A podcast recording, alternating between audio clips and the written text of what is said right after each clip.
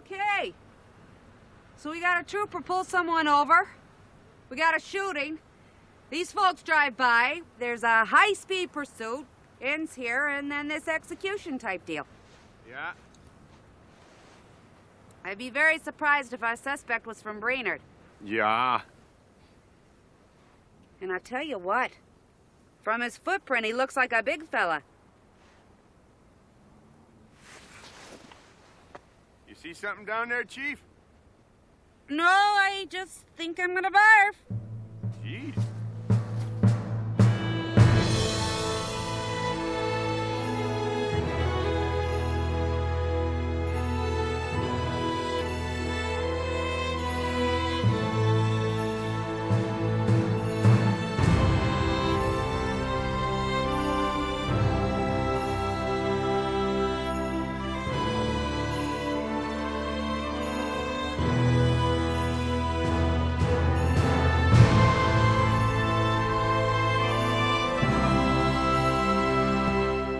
Y lo que estamos escuchando es la banda sonora de un peliculón inolvidable que está de aniversario, banda sonora realizada por Carter Burwell. La película es Fargo de los hermanos Cohen, realizada en 1996 y con la cinematografía de otro grande como es Roger Dickens. So, hoy estamos celebrando, me siento eh, muy grande ya, 25 años, y recuerdo una anécdota muy especial, porque esta película yo la vi en el Teatro Calima de Cali hace 25 años, y la vi con una amiga, eh, y recuerdo que después la llamé muy emocionado a contarle que el Oscar eh, de Mejor Actriz se lo había llevado precisamente eh, Francis McDormand, y me dijo, eh, ¿por qué? ¿Por comer en toda la película? O sea, si lo único que hacía esa mujer era comer en toda la película, ¿cómo le van a dar un Oscar por comer en toda la película? Nunca lo voy a olvidar. Hace Eh, más que esto. Además, hace muchísimo más. Eh, una película negra, eh, violenta, bueno, como todo lo que nos eh, tiene acostumbrados lo- los Cohen, que editaron también esta película. Y es, es desde el comienzo, pues es inolvidable, eh, de la cual se han tejido muchísimas leyendas y se han desprendido otras.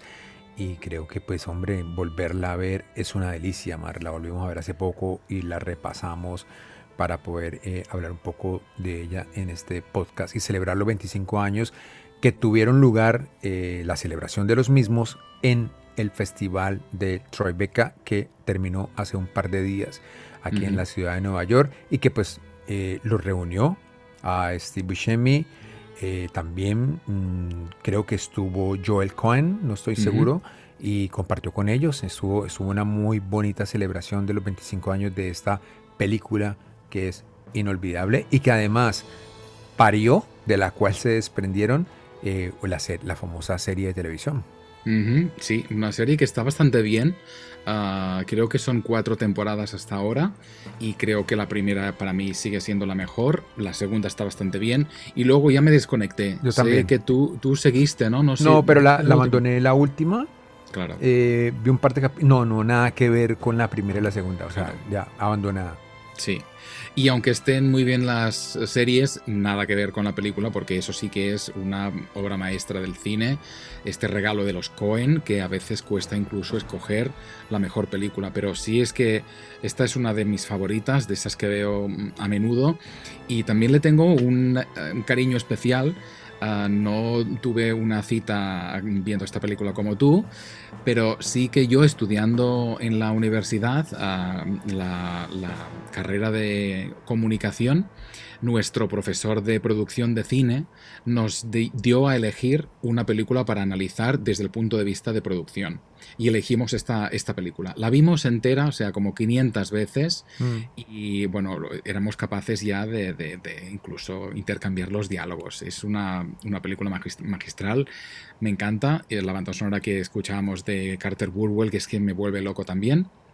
Y, nada, pues ah, lo que decías tú, o sea, viene un poco a retumbo de, de, este 25 aniversario y también de esta presentación especial que se hizo en el Festival de Cine de Tribeca y de hecho hemos estado un poco desaparecidos, ¿no? Nos hemos saltado una semana y media, casi dos, precisamente porque hemos estado bastante metidos en el festival en áreas un poco diferentes, lo vamos a comentar un poco después. Así es, y bueno, tuvimos la gran oportunidad hoy de traer un invitado de lujo, que es eh, Loren Hammonds, eh, pues, que ha sido programador del festival por muchísimos años y además de programar el festival, pues está a cargo de todo el tema interactivo y de inmersión del festival. Un tema que a mí también me apasiona un poco. Eh, tuve la oportunidad de llevar por primera vez al Cartagena International Film Festival un par de años atrás, en el 2019, la primera eh, exhibición de realidad virtual y pues eh, muchas de las cosas que llevé fueron precisamente vistas en, en Tribeca y en Sundance. Y Tribeca, hombre, se ha vuelto, y lo hemos hablado muchísimo, Mark, un festival de oportunidades, un festival de inclusión, un festival que, como dice Loren en la, en la entrevista que vamos a tener con él en unos momentos, pues es un festival que refleja lo que es la ciudad de Nueva York, una ciudad en donde hay todo tipo de personas, una ciudad eh, que es un santuario para, para, los migrantes, una ciudad en donde no son perseguidos, en donde son respetados, en donde todos los derechos civiles están presentes, en donde la gente tiene una libertad extraordinaria y creo que Tribeca refleja todo lo que es Nueva York y creo que es el único festival, si lo vemos desde, desde ese punto de vista, que de verdad refleja en su programación lo que es la ciudad, ¿no? Completamente. Y además es lo que dices tú, ¿no? Y también lo vamos a escuchar de voz de Loren es dar esa oportunidad también a esos nuevos directores o estos cineastas inquietos que están haciendo cosas muy interesantes y muchas veces nos cuesta ver porque precisamente no tienen la, relevancia o no tienen la plataforma.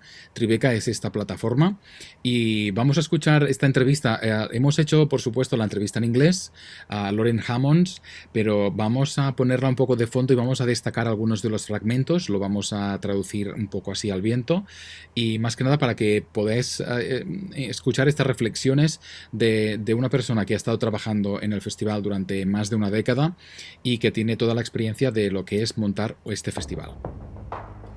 Okay, welcome to, the podcast, Sala 7. We're here with um, a great, great friend of mine, and uh, he the Rebecca Y arrancamos precisamente esta entrevista con, con Lauren Hammonds, eh, que bueno, tuvo la, la cordialidad de estar aquí dos días después de que el festival ha terminado y sabemos lo que es vivir un festival desde adentro y cómo termina uno para recoger con cuchara.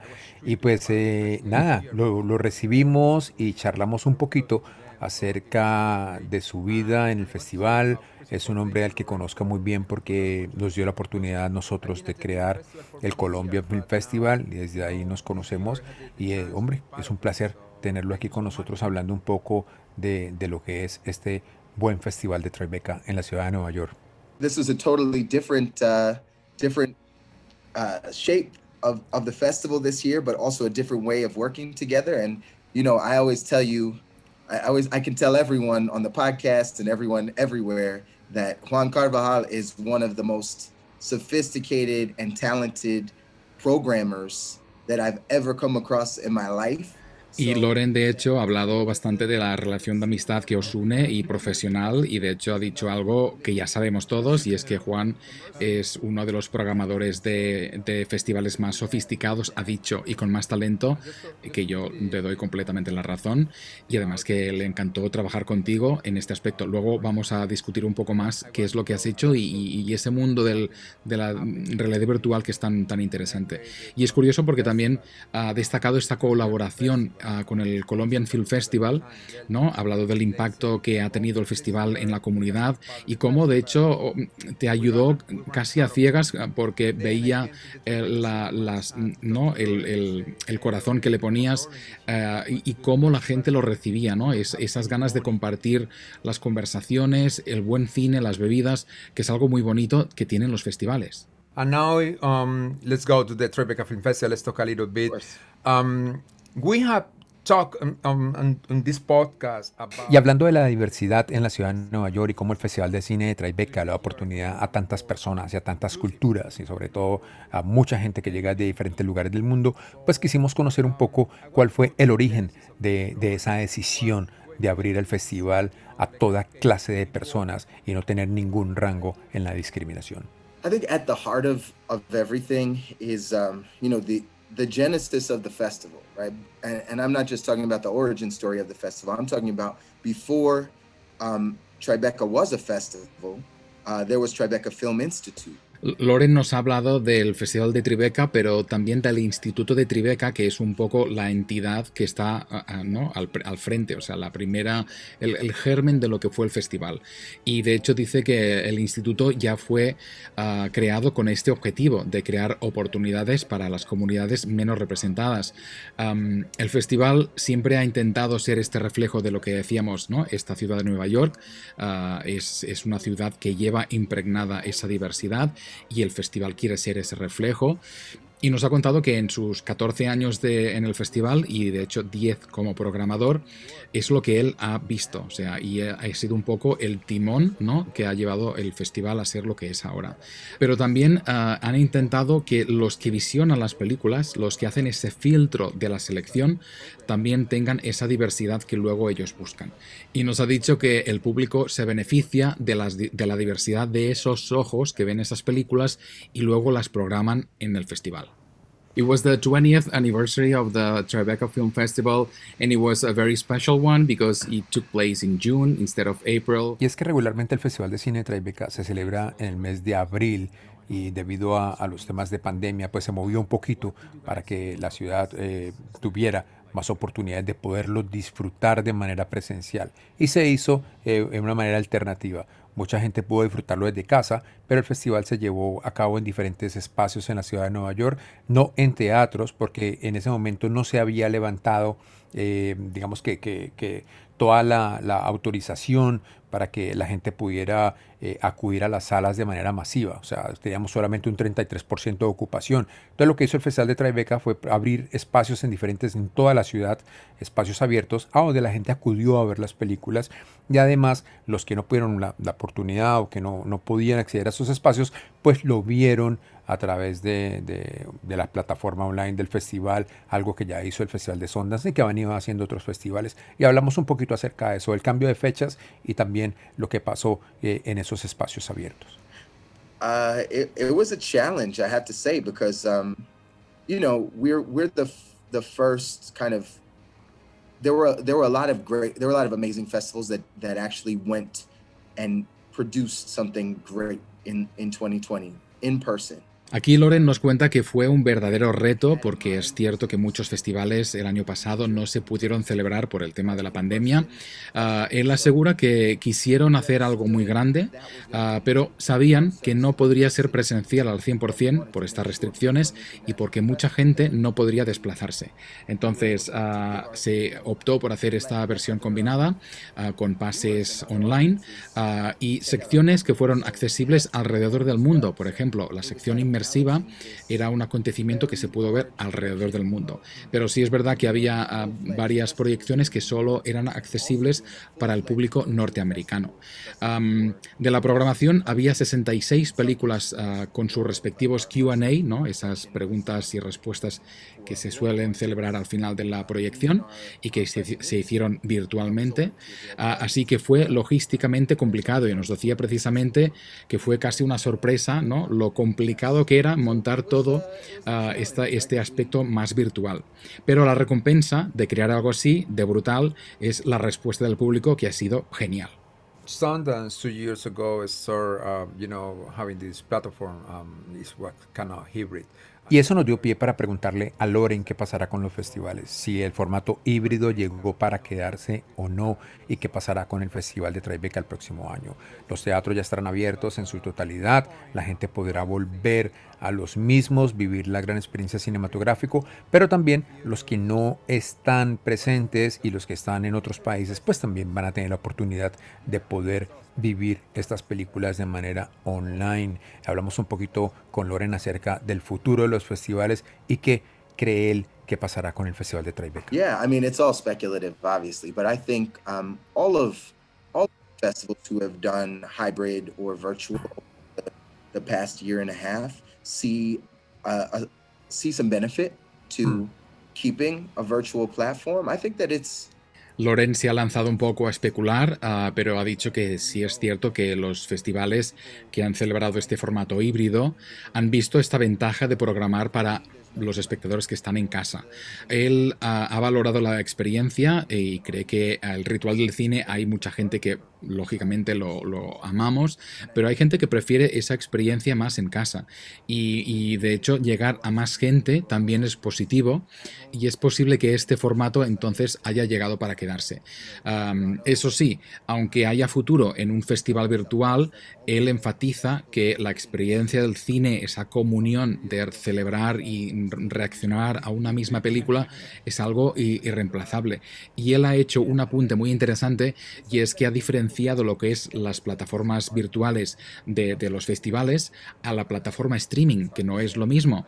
A las plataformas de streaming como HBO o Netflix, las películas están allí disponibles para cuando quieras verlas. En cambio, en los festivales, es lo que hemos experimentado, um, se crea esa sensación de un evento único y se programa los estrenos con una hora de inicio concreta y con unos QA, ¿no? esas preguntas y respuestas posteriores, pues para también una hora y día concreto.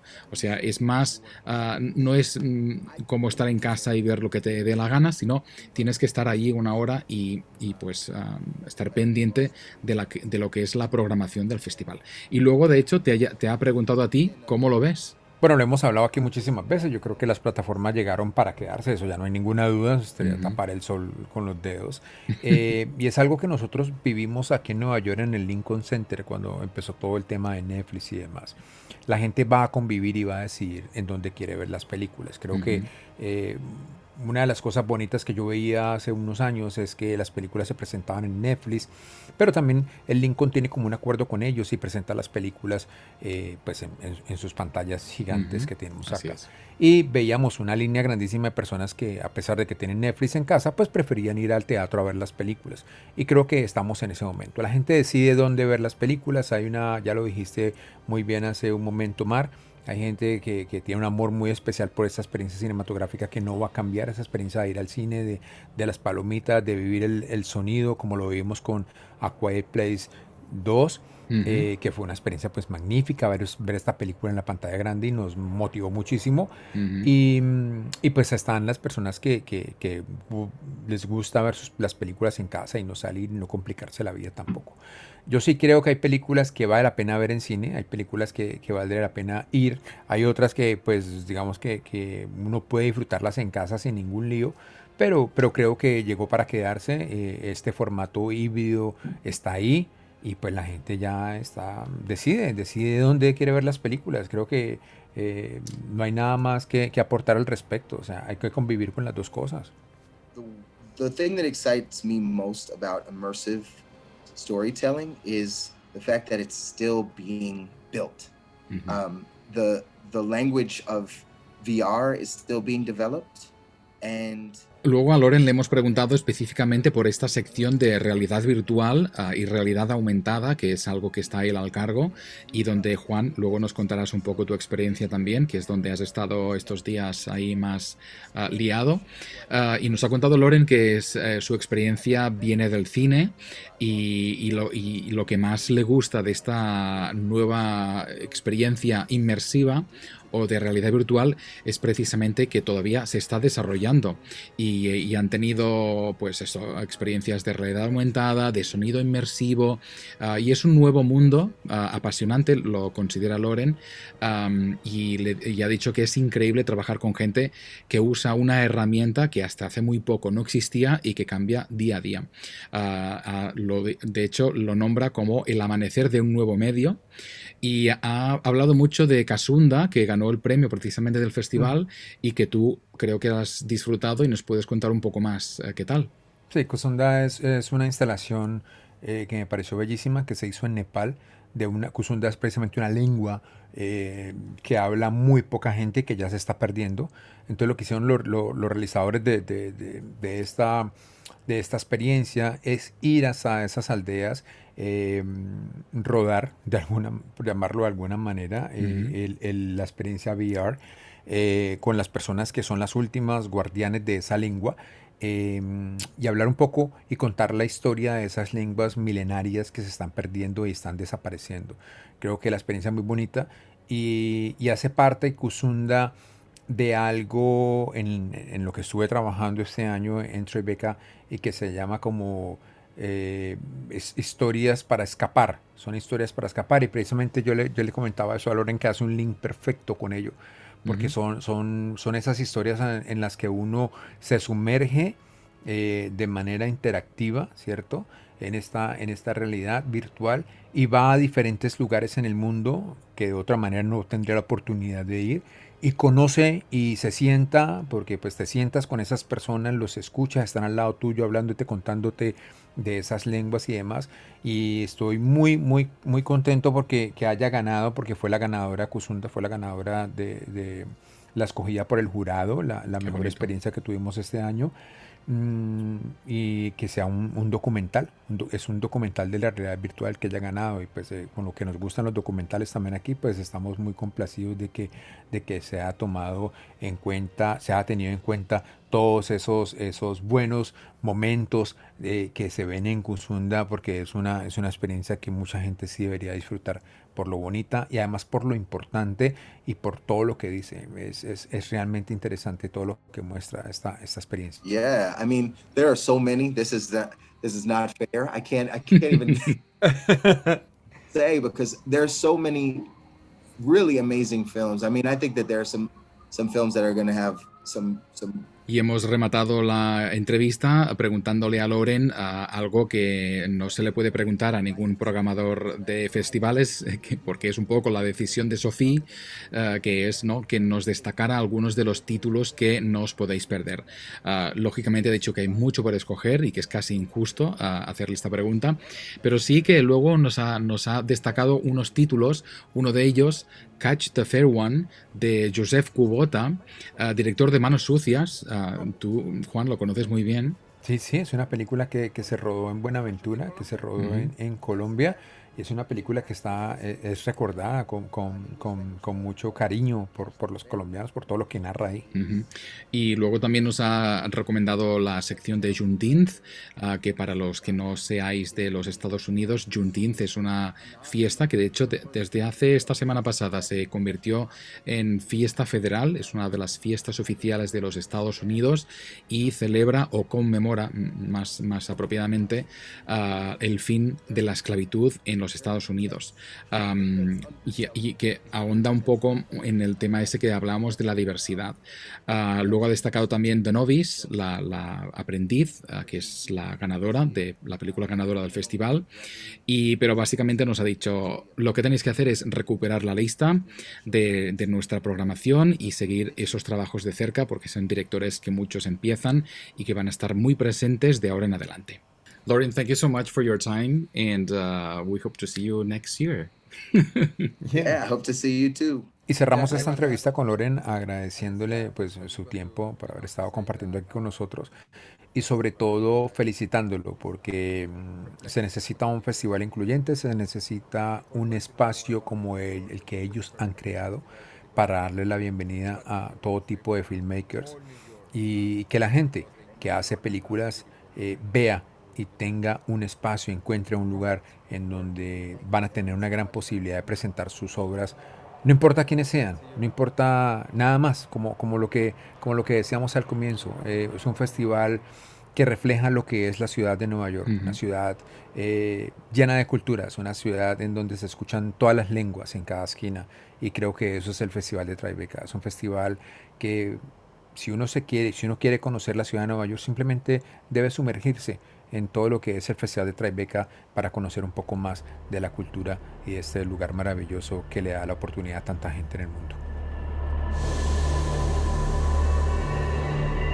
Otra vez tuve este sueño. Estoy en México. Mi casa. Y me doy cuenta de que no puedo regresar.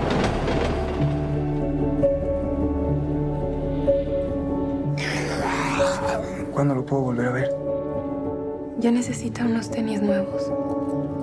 Toma esto también.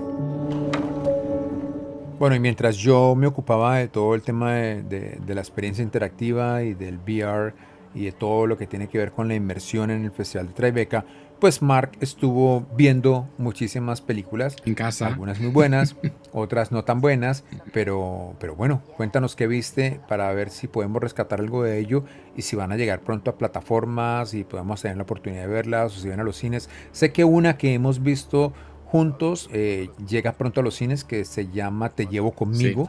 La, la- la- la película esta de los dos inmigrantes que viven aquí en la ciudad de Nueva York, que emigraron de México, eh, de esa pareja gay que, es dueña de restaurantes y que son indocumentados, que es una cosa que me parece increíble. Tienen dos o tres restaurantes, mm, tienen contratada una cantidad de gente, dan empleo, generan, digamos que, que son motor de economía de la ciudad, se come delicioso en sus restaurantes y resulta que no tienen documentos, o sea, eh, eh, es- eso me parece totalmente increíble, pero son de esas cosas que pasan en este país, pero es una película que a mí me conmovió mucho, creo que lo hablamos algún Sí. día, me, me gustó Y muchísimo. hasta comiste allí en uno de los restaurantes. Claro, fui a comer, los conocí, fue, fue muy bonito encontrarme con ellos. Y, y además es una película que está muy bien realizada, porque bueno, tiene los dos actores que los interpretan a ellos de jóvenes y ellos después actúan dentro de la Sí. película porque es como un docuficción. ¿no? Lo que, lo que uno ve en la misma. Y creo que está muy chévere para ver y ojalá ahora que llegue a plataformas, creo que llega como en una semana o dos semanas después de su, del estreno del Festival de Tribeca, pues va a estar en plataformas y va a estar en cines. O sea que la gente que está escuchándonos en diferentes lugares del mundo, creo que a través de las plataformas va a tener la oportunidad de, de- de verla y bueno, de, creo que, que nos cuenten a ver qué les parece porque a nosotros nos encanta. Esperemos que tenga una buena vida porque es una película que se lo merece y bueno, es una de las 66 películas del festival.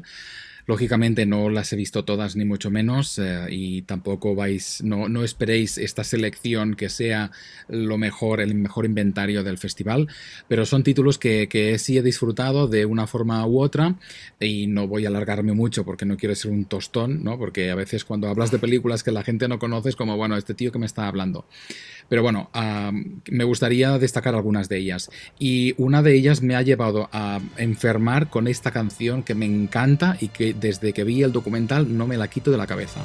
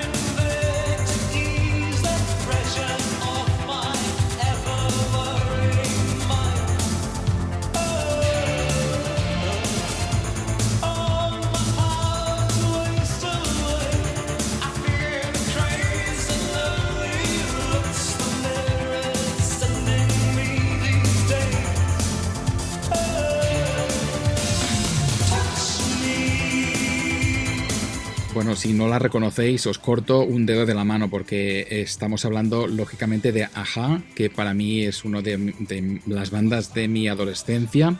Grupazo. Es un grupo increíble noruego y que luego tuvo ese fue un fenómeno mundial, ¿no? Que llegó a todo el, a todo el mundo ah, en los 80 ah, y nada, es, es un documental precisamente que rescata ah, la historia de esta banda, eh, Aja The Movie se llama el documental, un, docu- un documental de Thomas Robsam, ah, que tam- también es noruego y Bueno, aquí vamos a conocer eh, la historia de una banda que podría ser la historia de cualquier banda de pop, rock mm, que conozcamos, ¿no? Estos chicos que se conocen, flipados por la música, empiezan a hacer experimentos, se van a Londres para intentar, pues, labrarse, ¿no? Ese exitazo que les mm, haga un fenómeno, que les convierta en un fenómeno mundial.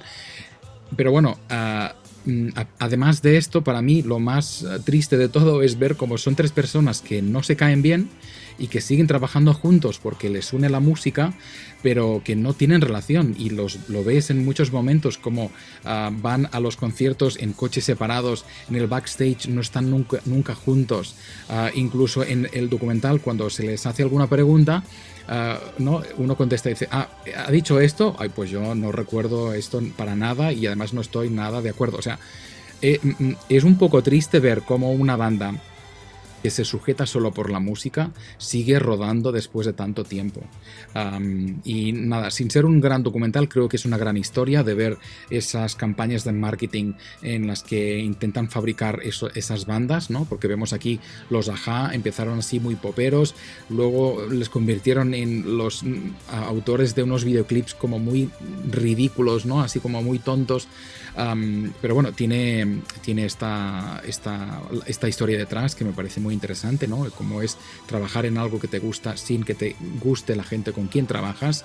Y de nuevo, estos temazos, el, el que, el que suena es The Sun Always Shines on TV, que es una, canción que me encanta y que hasta esta película pensé que se llamaba Touch Me, el título, pero no, es The Sun Always Shine on TV, el sol siempre luce en televisión. Y que me gusta por encima incluso de otro de sus temas que es Take On Me, que es el tema, Juan, que tú me insistes que te gusta más de todos. No, no, no, no es que te insistas, sino que tiene más recordación en el mundo Sí. por el video, por supuesto. El video es una, es una pasada, pues, y, y- y hace poco leía muchísimo acerca de cómo fue hecho y demás, y la inspiración. Pero, mm, pero es porque se recuerda muchísimo el video. Oye, pero qué triste, me, me pica mucho la curiosidad de verlo, Mm. sobre todo por lo que me cuentan. Sí. No, no una cosa mórbida, pues, de ir a verlo porque va a verlos peleando, sino que me parece muy desalentador y triste, como si uno, como, como, hombre, sí, siguen tocando y como ni siquiera se hablan, o sea, me parece Sí, locos. Es, es bastante. Es, bueno, a mí fue una gran sorpresa porque, a ver, tampoco crees que todo sea un cuento de color de rosa, pero sí que es verdad que se ve esa tensión. Y bueno, pues a mí me parece que es muy il- ilustrativo de lo que es el proceso creativo en el fondo. O sea, a veces ah, creas mm, joyas, sea de la música o del cine, aunque no te entiendas con toda la gente que te ayuda a hacer ese producto. Music is never about anything. Music just is. Music is notes, beautiful notes and sounds put together in such a way that we get pleasure out of listening to them. That's all there is to it.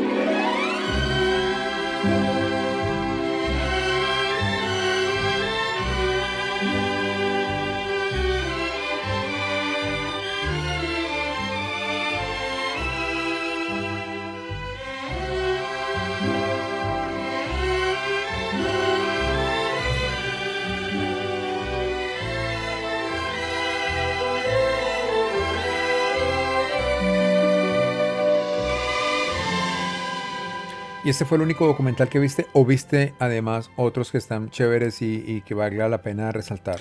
Pues mira, ah, voy a destacar dos más. Ah, uno precisamente está centrado en el compositor y conductor de, de orquesta ah, Leonard Bernstein, que os voy O a sea decir... que está- te volviste loco viendo. Me volví loco viéndolo porque es- me, parece- me pareció magistral. Además fue otra, otro, otra revelación, ¿no? Que le llamamos Leonard Bernstein y, y es, en realidad se llama Leonard Bernstein. O sea que Ah, lo, lo decimos Estamos mal siempre. Leonard Bernstein. Pues am, es un documental que si sois fans de, de su música, no solo de su música, porque es precisamente es Bernstein a través de Bernstein. O sea, es un documental que utiliza ah, entrevistas ah, antiguas suyas y es solo su voz, no se escucha casi, aparece su hermana y otros personajes, pero es básicamente su voz ah, que describen esa humanidad, ese interés por la música, ese amor para contagiar esa pasión que siente por la música y cómo la música cambia a las personas. Es algo muy bonito y además algo que me parece muy, también muy bonito es que no olvida que este hombre era un homosexual que no logró casi en, en su vida mm, vivir ¿no? la vida que, que, él sentía dentro, incluso se casó con esta mujer, Felicia Montealegre, esta, esta actriz y cantante chilena, y aparecen escritos de sus cartas que se intercambiaron uh, con uh, ¿no? Uh, Bernstein con, con, su amante, ¿no? No, fue, no fue un amante porque en ese momento no estaba casado, pero con ese, ese maestro, porque era un profesor de música con quien sentía mucho, mucho afecto. O sea, es, es una gran, un, un gran documental para los fans, más que nada porque descubre mucho lo que hay de, de humano y del talento de este hombre. Y otro documental que, vi es precisamente el que ganó el premio a mejor documental del festival, es Ascension o Ascensión de Jessica Kingdon. Uh, y es un documental que está centrado eh, o describe lo que es el sueño chino. Hablamos muchos del, del, sueño americano, pero este se centra precisamente en lo que es la, la industrialización o el capitalismo puro de un país comunista como es China. Uh, y lo hace un poco a veces creo que flaquea porque es el típico documental de planos tipo salvapantallas, ¿sabes? Cuando es figuras mm. geométricas, um, ¿no? Y esos planos que so, son fijos durante 30 segundos. Pero básicamente nos, muestra, entra en diferentes fábricas y en um, ¿no? plantas de, embotellamiento de agua uh, o, de, todo tipo de envases, de, muñecas sexuales, que es uno de, las, de los momentos increíbles, es entrar en una fábrica donde se hacen muñecas a tamaño real uh, sexuales para hombres. Y es algo como increíble. O sea, pensé mucho en ti porque pensé que nos, nos daría la risa, porque se costumiza todo. O sea, puedes pedir que esta mujer tenga las tetas así de grandes, que sea morena, que sea rubia. O sea, una cosa increíble. Y, pero bueno, es interesante precisamente por eso, ¿no? Igual um, um, no, conocemos más lo que es nuestra realidad y conocer la realidad china yo creo que es, es, es interesante. Y este documental es muy revelador.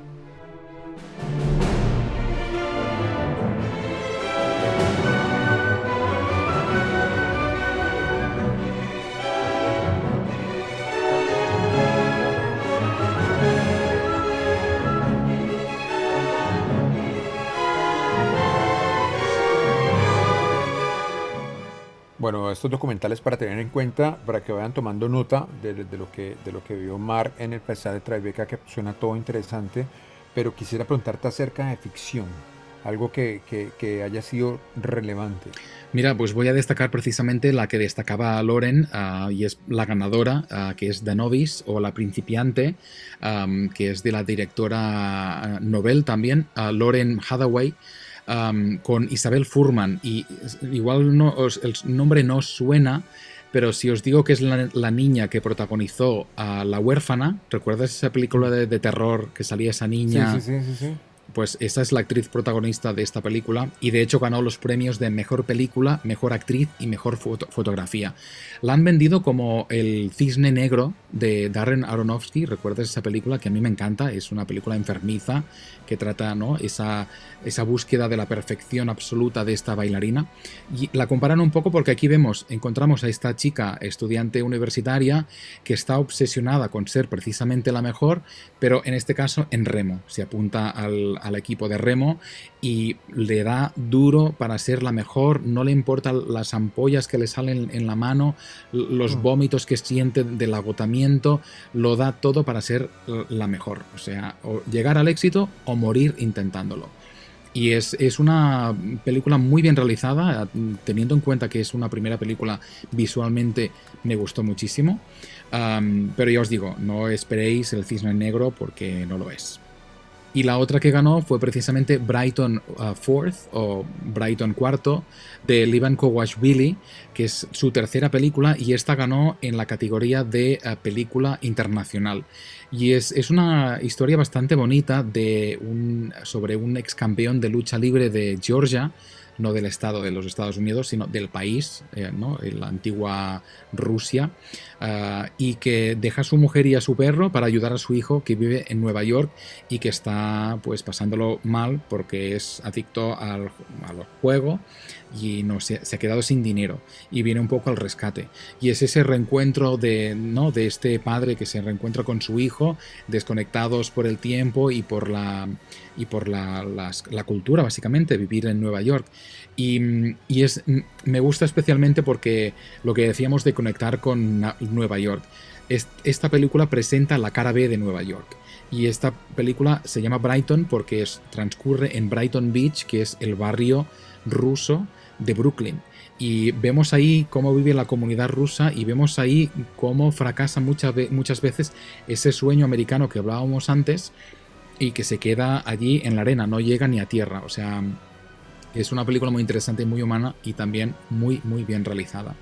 Y termino con, la verdad, fue premiada con el mejor guion y me lo pasé pipa, una película que se llama Mark, Mary and Some Other People, Mark, Mary y otras personas, de Hannah Marks. Um, y es una película muy divertida de dos jóvenes de la generación Z que se plantean uh, abrir su relación.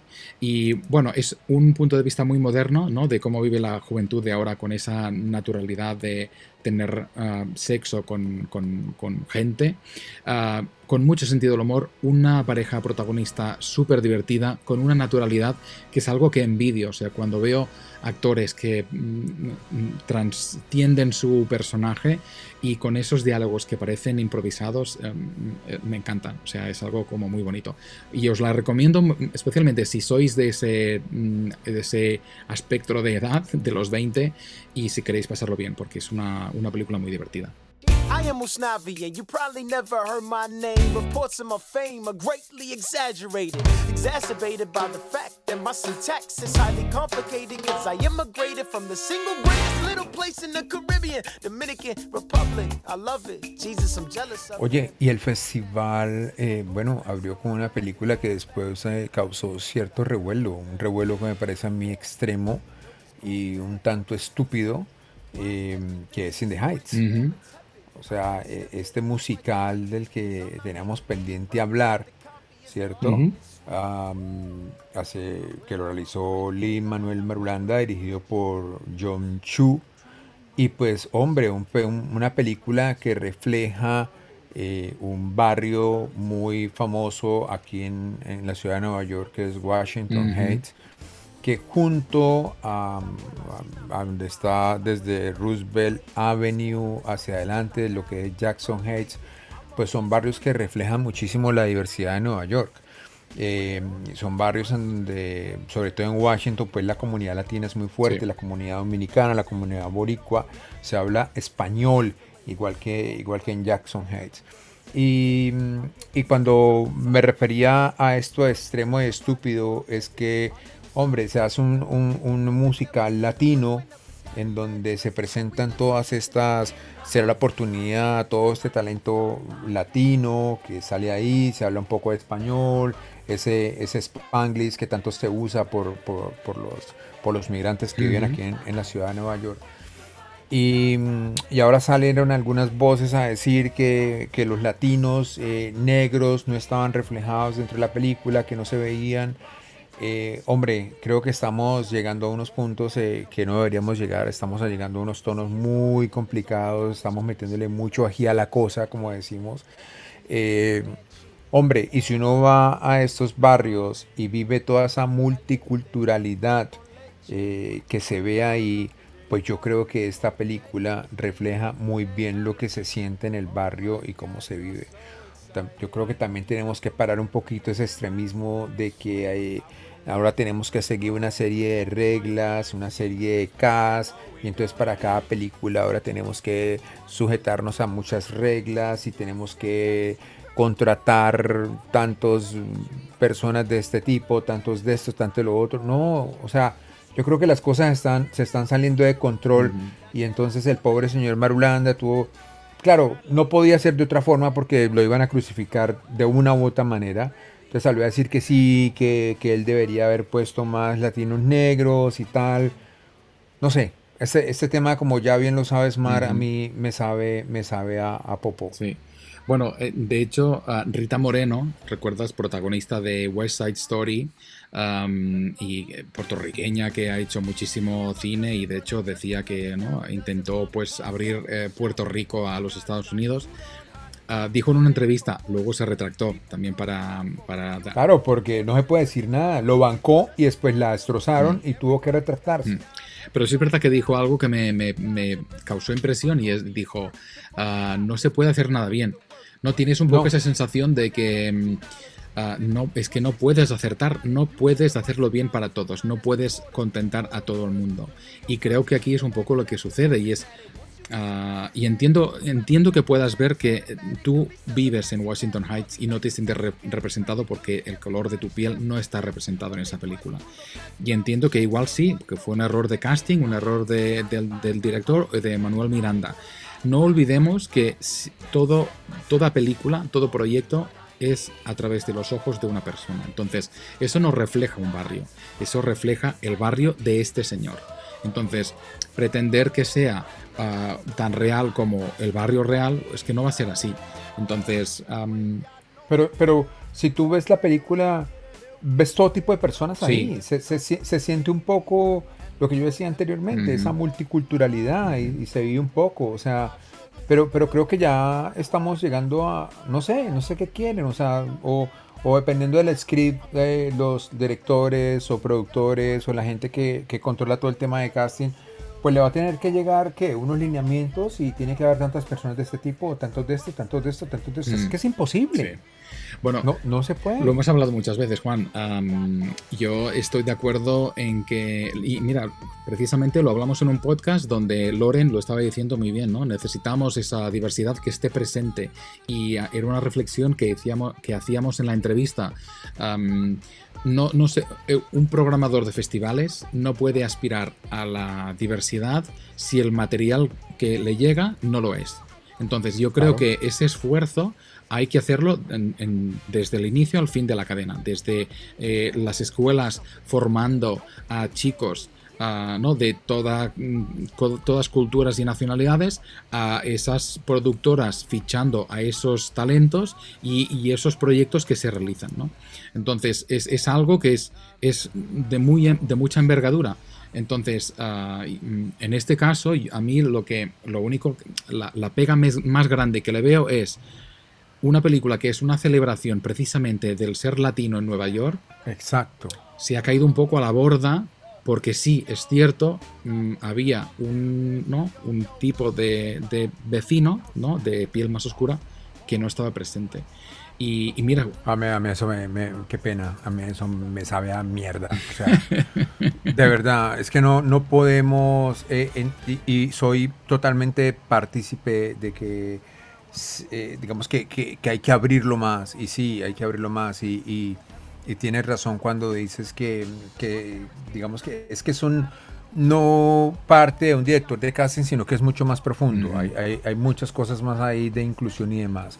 Pero se está haciendo, a, a ese punto voy, se está haciendo, se está trabajando. Este, esta era una celebración latina, Ujú. era una celebración latina. Y, y nada, se, la están crucificando. Y mira, mira cómo levanta aquí ya también, mira, pues eso tiene mucho que ver con, porque está en plataforma igual, ¿no? sí, pero pero creo que se está haciendo y este hombre irse en contra de este hombre que le ha abierto muchos caminos. A la comunidad latina no lo veo bien tampoco. O sea Marulanda ha hablado por los latinos ha estado al frente de las cosas ha tratado de hacer cosas interesantes y de ponerle una nueva voz a los latinos. Se hace una película que está bien una película que, que está bonita Mm. y tal y, y lo que dijo Rita Moreno es cierto. O sea no basta, no, nunca será suficiente, porque saldrán 100 patas más para criticar. sí. A eso voy. Mi punto es que nada nos satisface ahora. Ahora estamos en esta época de cristal en donde nada nos satisface. Mira, la única recomendación que podemos hacer es, ah, si veis la película, visitad vosotros mismos Washington Heights, este barrio precioso de- del norte de la, de la isla de Manhattan, y ved por vosotros mismos, vuestros ojos, cómo es la comunidad.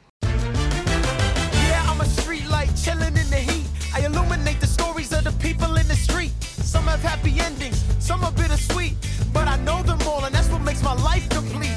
And if not me, who keeps our legacy? Who's gonna keep the coffee sweet with secret recipes? I will I rest in peace, you live in my memory, but Sonny's gotta eat. This corner is my destiny. Y así cerramos este episodio eh, post trabajo que tuvimos eh, mientras estaba yo clavado en el Tribeca Film Festival en- eh, e inmerso en nuevas realidades y Mar también viendo muchísimas películas como ya nos ha podido contar. Mm, se vienen buenas cosas, vamos a, vamos a estar pendientes de la cartelera para volver a hacer esos especiales que hacemos en vivo desde los teatros y poder seguir hablando un poquito de todas las películas que vienen. También se viene el especial de Cannes que lo vamos a vivir de manera híbrida. Eh, yo creo que vamos a tener la oportunidad de ver algunas de las películas eh, a través de, de la plataforma de ellos, entonces vamos a ir comentándolas aquí también.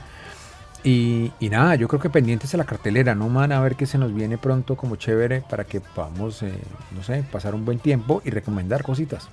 Sí, mientras tanto, ya lo sabéis, estamos presentes en las redes, en Instagram y en Twitter, a Sala7. Y si nos queréis mandar un email, pues ya lo sabéis, como siempre, sala7.gmail.com. It's a hundred and